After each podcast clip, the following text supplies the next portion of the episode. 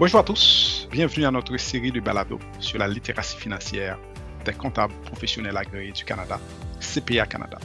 Mon nom est Yves Christian, CPA, CGA, personne ressource pour le programme de littératie financière des comptables professionnels agréés du Canada, CPA Canada, et votre animateur pour cette série. À CPA Canada, nous proposons des programmes et des ressources en ligne gratuits pour aider les Canadiens à gérer leurs finances et à comprendre les questions d'argent. Vous trouverez nos épisodes de balado sur différentes plateformes telles que Apple Podcasts, Google Podcasts, Podbean et Spotify.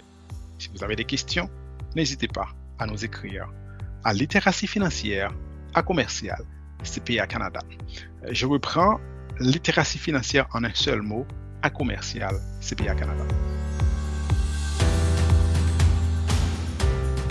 Donc aujourd'hui, comme je l'ai dit, nous allons parler d'argent. L'argent, c'est un sujet, c'est toujours un sujet difficile. Nous, nous évitons souvent d'en parler, mais que l'on veuille ou non, l'argent fait partie de notre quotidien. Alors, posons-nous la question, comment pouvons-nous avoir de meilleures conversations avec nous-mêmes et avec nos familles? Aujourd'hui, j'ai le plaisir d'accueillir Charles Hunter Villeneuve, fiscaliste, planificateur financier et auteur de bande dessinée. Charles est un communicateur pair, établi et reconnu. Son objectif est de vulgariser de façon ludique les thèmes des finances personnelles à l'intention des familles francophones. Après le grand succès du premier tome de son livre, Lire et tirer lire, il s'est positionné dans les médias comme un auteur passionné, enthousiaste et unique dans sa façon de livrer son message. Alors Charles est ici aujourd'hui pour présenter les meilleures façons de parler d'argent. Par exemple, quand le faire, comment le faire et dans quelle situation. Euh, Charles, je te joindre à nous pour discuter de ces sujets combien importants, mais aussi combien sensibles. Mais c'est un passage obligé, comme je l'ai dit, car, il fait partie de notre, de notre quotidien, et surtout en cette période où tout change. Alors, Charles, pour commencer, je, je vais te demander, Charles, pourquoi parle ou ne doit-on pas parler d'argent? Pourquoi qu'on pourquoi qu'on doit parler d'argent? Dans le fond, ben, c'est sûr que c'est c'est sûr que c'est pour en avoir plus, hein? On se, on le, on se le cachera pas. C'est souvent ça l'objectif. Mais je pense que d'autres, au-delà des, des, considérations financières, je pense qu'il y a aussi le fait d'avoir une meilleure santé. Le fait de parler d'argent, euh, ça permet là, de baisser son, son stress, surtout en ce moment. Euh, on le sait avec la pandémie, euh, il y a eu beaucoup de, de pertes d'emplois, d'incertitudes. La santé mentale et santé physique, ça va souvent de pair avec la, la santé financière. Fait que le fait de savoir où qu'on va, d'avoir euh, les bonnes réponses, parce que c'est pas juste des mauvaises surprises, là, parler, euh, parler d'argent. Parfois, ça peut euh, résulter en des économies d'impôts. On se sent mieux protégé quand on parle de, évidemment, par exemple, d'assurance, le fait de pouvoir prendre sa retraite, etc., acheter sa maison, ça met de l'ordre et ça permet aussi de dépenser en toute, en toute sérénité là, en cette période là assez, assez particulière. Là. Mais le, le fait d'en parler puis d'ouvrir la discussion, ça permet d'atteindre nos objectifs euh, plus rapidement quand que j'ai j'ai un plan, que c'est sûr que si je reporte à plus tard tout le temps, ben là, c'est sûr qu'à un moment donné, il va y avoir un problème. Là. En ce moment, c'est un peu la mode d'avoir une certaine, on va dire, quête de liberté là, avec euh, le dernier livre de Pierre-Yves McSween, euh, de, du jeune retraité, etc. Alors, c'est la littératie financière prend de plus en plus d'importance. Puis j'irais même jusqu'à dire dans l'économie dans son ensemble, pas juste à titre d'individu, pas juste pour soi-même, mais l'importance d'acheter local, par exemple. Ça fait partie là, de, la, littératie financière. Donc c'est plus plus large que sa propre personne, à mon avis. Là. Fait ça, c'est un autre des points que je trouve. Puis côté même santé physique comme telle. Tantôt, je parlais du stress, mais il y a même une étude qui est sortie en septembre dernier, là, tout récemment, de l'Université de Chicago, qui disait que les ménages qui avaient euh, de, la confiance dans les connaissances financières, ben, c'était même associé à une diminution du risque d'Alzheimer. Alors, alors c'est tout récent, ça vient de sortir, mais il y a plusieurs bénéfices à parler d'argent. Excellent, merci Charles. Si je comprends bien, d'après ce que tu viens de dire, c'est que il est très important, c'est même de la santé physique, de la santé mentale, ça, fait du bien d'en parler. Mais ça fait tellement bien d'en parler, mais pourquoi c'est si difficile d'en parler?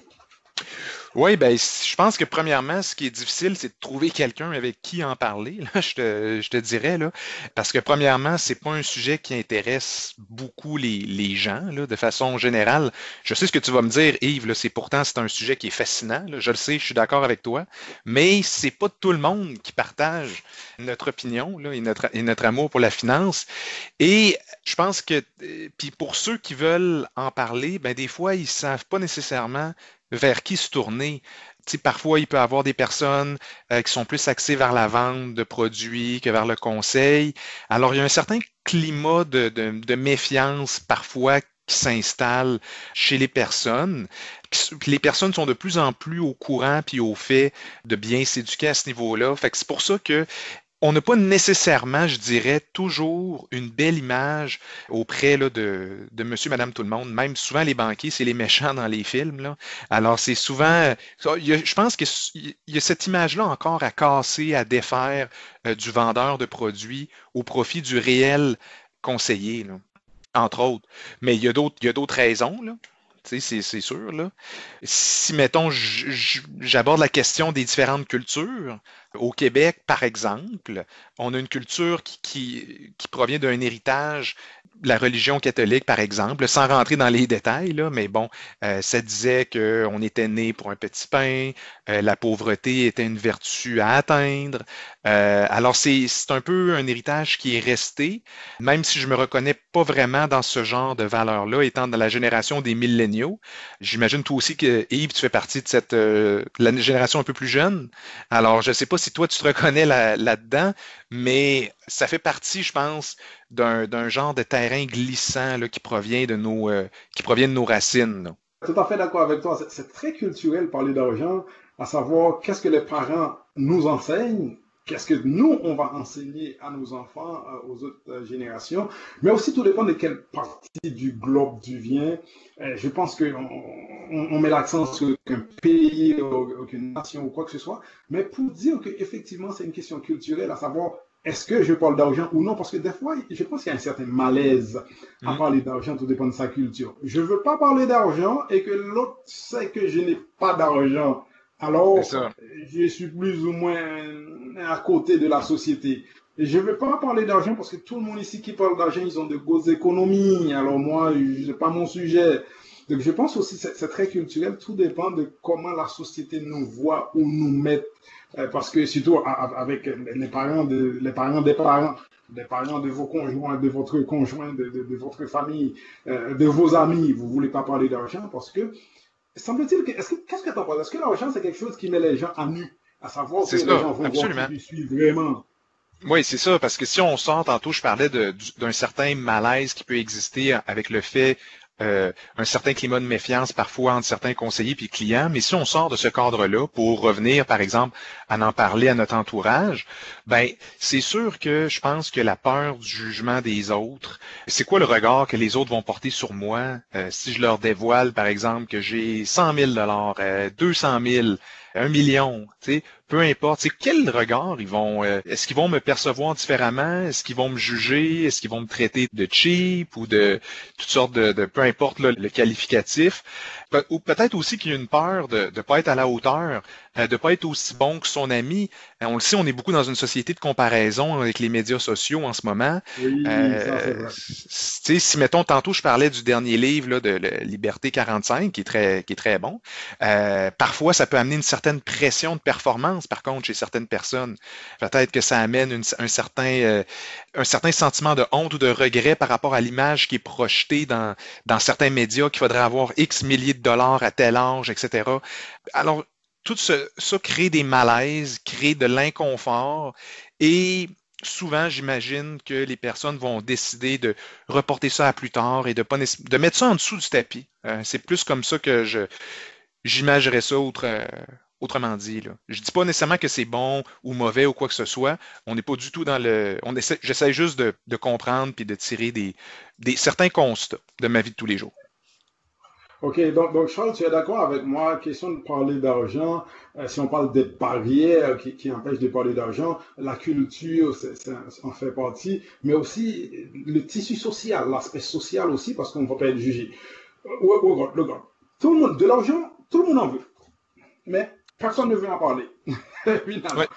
Si on a de l'argent, on ne veut pas trop en parler, parce qu'on ne veut pas que l'autre sache que j'ai 200-300 000 dollars à la banque. Mais si j'ai pas d'argent non plus pour payer ce qu'il faut payer, on ne veut pas en parler non plus. Alors, comment passer à travers? Comment éviter ces barrières? Comment enseigner à nos enfants et comment parler à notre conjoint? Comment parler d'argent? Est-ce qu'il y a une façon euh, d'aborder la question? Ben écoute, Yves, avec une bande dessinée, ça serait vraiment le moyen idéal. Faut que je te le dise. Hein. Mais je pense que c'est de le prendre avec euh, c'est de le prendre avec humour. C'est de le prendre. Par exemple, je sais que ça commence jeune, que ce soit par exemple avec des jeux. Moi, mettons, quand j'étais jeune, euh, j'aimais bien jouer au Monopoly. Là. Bon, c'est sûr que ma grand-mère, elle me laissait gagner, mais ça, c'est une autre histoire. Mais sous forme de jeu, quand ils sont enfants, euh, je voyais même qu'au Manitoba, il y avait une entreprise, euh, une librairie qui avait fait un, jeu, un trousse, une trousse de littératie financière, appelée les, les comptes qui comptent. puis en tout cas, il y a des faux billets, il y a des marionnettes, etc. Alors, ça enseigne l'épargne, le partage, etc. Alors, c'est une façon, je pense, d'enseigner en s'amusant auprès des enfants qui euh, pourraient porter fruit et à mesure qu'ils vieillissent, bon, mais là, il y a la tirelire, il y a l'argent de poche. Puis pour les adolescents, euh, j'en parle dans le tome 2, dans le régime épargne-études. Moi, je pense que le fait de savoir qu'il y a un montant d'argent qui t'attend euh, quand tu vas avoir 18 ans, je trouve ça motivant à poursuivre les études, à des études postsecondaires. Puis là, je parle pas juste d'université, je parle de euh, DEP, Cégep, université, peu importe, c'est pour tout, le, le. Alors, le fait d'ouvrir, d'amener un jeune ouvrir son compte quand il est petit, euh, le faire économiser, etc., euh, lui montrer le régime d'épargne-études, surtout quand il arrive à l'adolescence, puis peut-être que lui-même va y contribuer quand il va travailler, et de savoir que le, montant qui l'attend, moi je trouve que c'est très, euh, c'est très motivant, puis ça amène un aspect très concret euh, à l'argent. C'est quand même assez rapidement qu'il va pouvoir le dépenser. ce ne sera pas nécessairement à sa retraite ou quoi que ce soit. Ça va être lors de sa jeune, euh, euh, quand il va être un jeune adulte, là, 18, 19 ans. Fait c'est un petit peu ça que moi j'aurais le goût de dire d'une certaine façon de l'enseigner, puis même tout, tout, tout récemment, dans les écoles, si je prends l'exemple de l'Ontario, le gouvernement Ford, il avait dit qu'il poursuivait sa transformation du monde scolaire, puis que dans le fond, le nouveau programme de mathématiques, il allait enseigner les, aux jeunes de la première à la huitième année la littératie financière, le codage, bref, la littératie financière allait être enseignée de la première à la huitième année en Ontario, tandis qu'au Québec, on a le, en secondaire 5, le cours euh, d'éducation euh, financière depuis peu. En plus, ils l'avaient annulé, euh, puis là, ils l'ont réinstauré progressivement. Fait il y a plusieurs façons, puis au moins, il y a des choses qui se mettent en branle. Mais, comment tu vois ces deux approches Si on ne parle pas d'approche Ontario-Québec dans ce sens, on parle de l'approche, est-ce qu'il faut parler de l'argent aux enfants très jeunes. Parce qu'il y en a certains qui vont nous dire, bon, parler très jeune, parlant de l'argent très jeune aux enfants, ça va faire en sorte qu'ils sont trop axés sur l'argent, ils ne sont pas axés sur l'humain, sur la famille. Et d'autres vont dire, vaut mieux en parler maintenant, ils vont être mieux éduqués et mieux préparés pour le lendemain.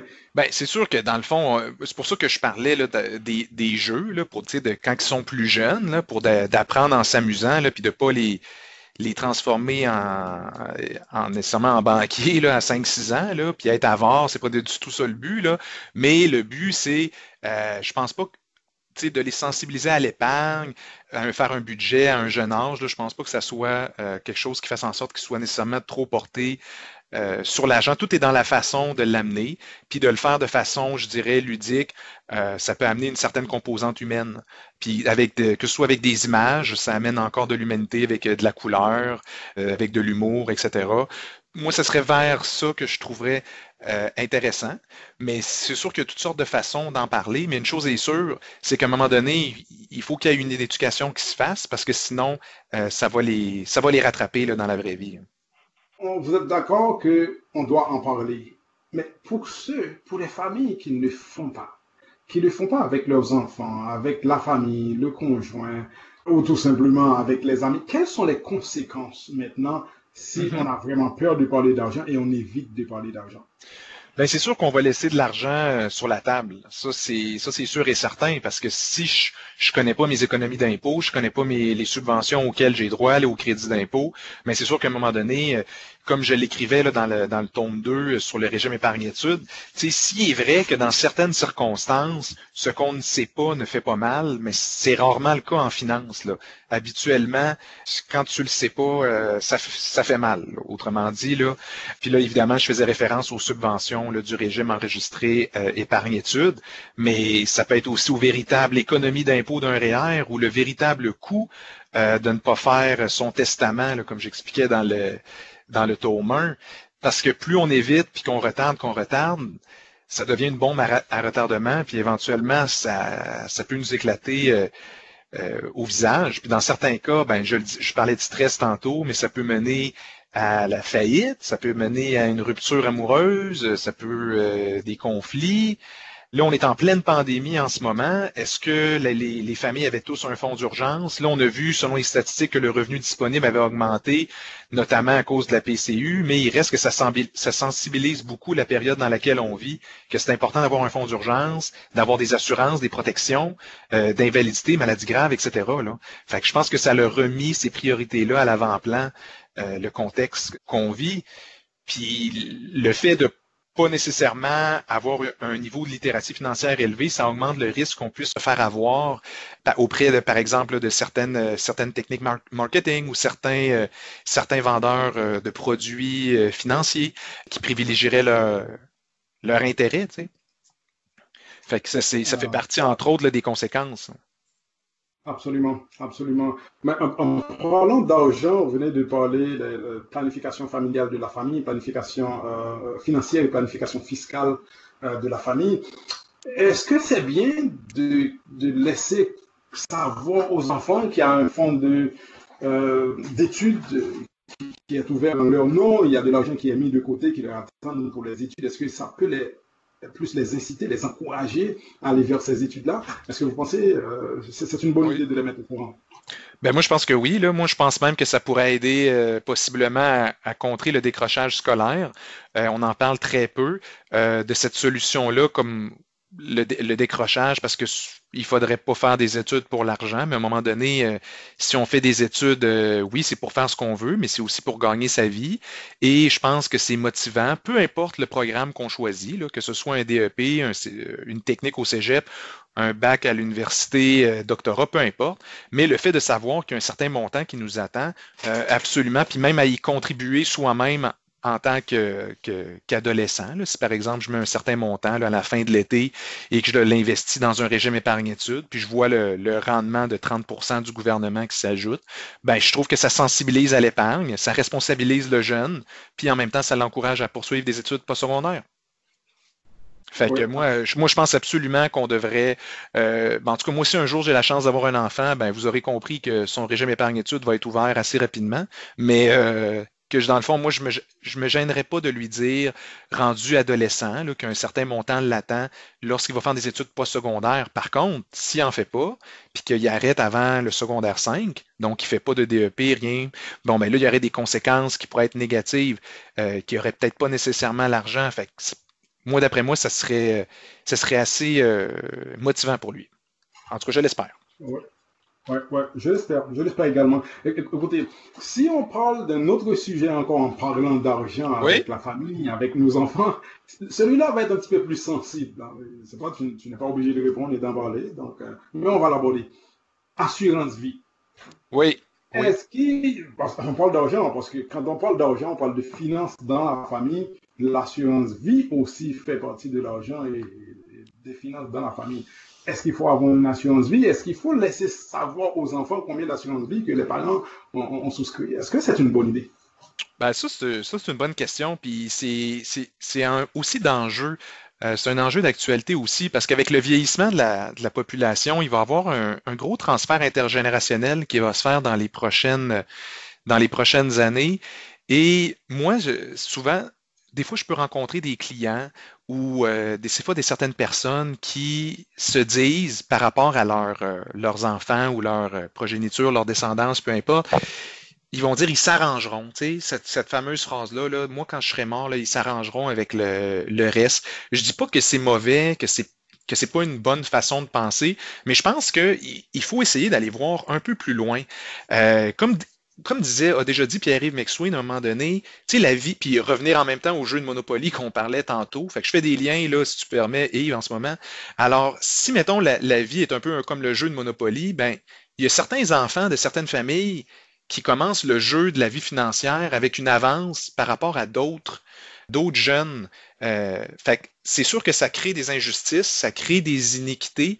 Alors, si on veut que euh, notre enfant ou notre, euh, nos, héritiers, si on veut, puissent avoir une chance similaire que les autres, ben, je pense que de prendre une assurance vie puis de voir ça comme un, comme un héritage allégué puis de faire ça comme transfert intergénérationnel, c'est une bonne idée puis de le communiquer aussi à ses enfants. Peut-être pas de nécessairement tout, tout dire là, pour pas que nécessairement que ça soit sur euh, euh, lauriers. Là. Je le sens à la discrétion de, des parents. Là. Ils connaissent mieux leurs enfants que, que moi, mettons. Là. C'est du cas par cas. Mais c'est parce que sinon, il y a d'autres familles qui le font toujours, que c'est de génération en génération, qu'eux autres prennent l'assurance vie, ils ont calculé que c'était avantageux, que ça donnait un certain rendement, qui ont regardé ça d'un point de vue froidement financier. Oui, je sais que c'est spécial de parler de, la mort de ses parents, etc., mais qu'il y a certaines familles qui, de génération en génération, prennent de l'assurance vie et qu'éventuellement, ça fait un transfert intergénérationnel. Puis c'est ces familles-là ben, ils ont des enfants. Puis ces enfants-là, ils ont des enfants. Puis c'est comme s'ils partaient toujours avec une avance comparativement à d'autres euh, à d'autres familles qui n'ont pas mis en place certaines stratégies qui auraient pu être bénéfiques pour eux et pour, euh, leur patrimoine familial. Alors moi, je pense que c'est important de transmettre ces valeurs-là, si ça fait partie de nous, évidemment. Mais euh, moi, ça en fait partie. Et moi, mettons, mes parents, quand ils sont arrivés, quand je suis arrivé à un certain âge, ben, ils m'ont dit qu'est-ce qu'ils avaient mis en place. Puis je trouve ça intéressant de, de, de, de savoir c'est quoi les plans euh, familiaux, c'est quoi le transfert générationnel qui est prévu. Puis à travers de ça, ben, euh, je pense que tout le monde est gagnant avec une bonne communication. Donc, euh, c'est-à-dire tout commence dans la famille, tout commence par la famille. Si on veut oui. avoir une grande communauté, une communauté forte, qui oui. vont aussi bâtir un pays fort, donc tout commence dans Absolument. la famille. Oui, euh, tu as parfaitement raison, Yves. Là, puis c'est, puis c'est un peu, puis ça commence avec les parents. Puis il y avait même une étude qui avait paru récemment, là, puis qui, les jeunes qui avaient un meilleur niveau de littératie financière, ben c'était ceux avec qui qui en parlaient avec leurs parents. Donc, j'avoue que c'est un, un, peu évident là, comme, comme réponse, mais il reste qu'il y a une étude qui est là pour le démontrer. Euh, les parents, c'est souvent les premiers modèles euh, des enfants. Fait que si il leur parle de littératie financière puis d'éducation financière à la maison, mais ben, force est d'admettre que ça va, se trans, ça va se transposer auprès du jeune puis ça va augmenter son euh, niveau de littératie financière. Absolument, tout à fait d'accord. Donc, euh, euh, Charles, tes informations sont combien capitales et importantes? Alors, merci infiniment, Charles, euh, pour ton temps. Merci pour tes propos, euh, combien inspirants, et vos conseils sur la façon euh, de parler de l'argent. Chers auditeurs, vous pouvez cliquer sur les ressources mentionnées dans cet épisode en vous rendant à la description du présent balado dans votre appelé de gestion des balados. Veuillez noter que les points de vue exprimés ici sont ceux de notre invité. Les opinions exprimées par nos invités sont uniquement les leurs et pas nécessairement celles de CPA Canada. Les renseignements présentés dans ce balado étaient à jour à la date où il a été enregistré. Il est possible que les lois et des programmes émanant de l'État aient été modifiés ou mis en œuvre depuis cette date. Veuillez obtenir des conseils supplémentaires de la part de professionnels avant d'agir sur la base de l'information contenue dans nos balados. Ainsi se conclut cet épisode de notre série de balados pour formateurs présenté par les comptables professionnels agréés du Canada, CPA Canada. N'hésitez pas à nous faire part de vos commentaires à littératie financière à commercial CPA Canada. Je vous invite donc à écouter les autres épisodes de cette série. À la prochaine.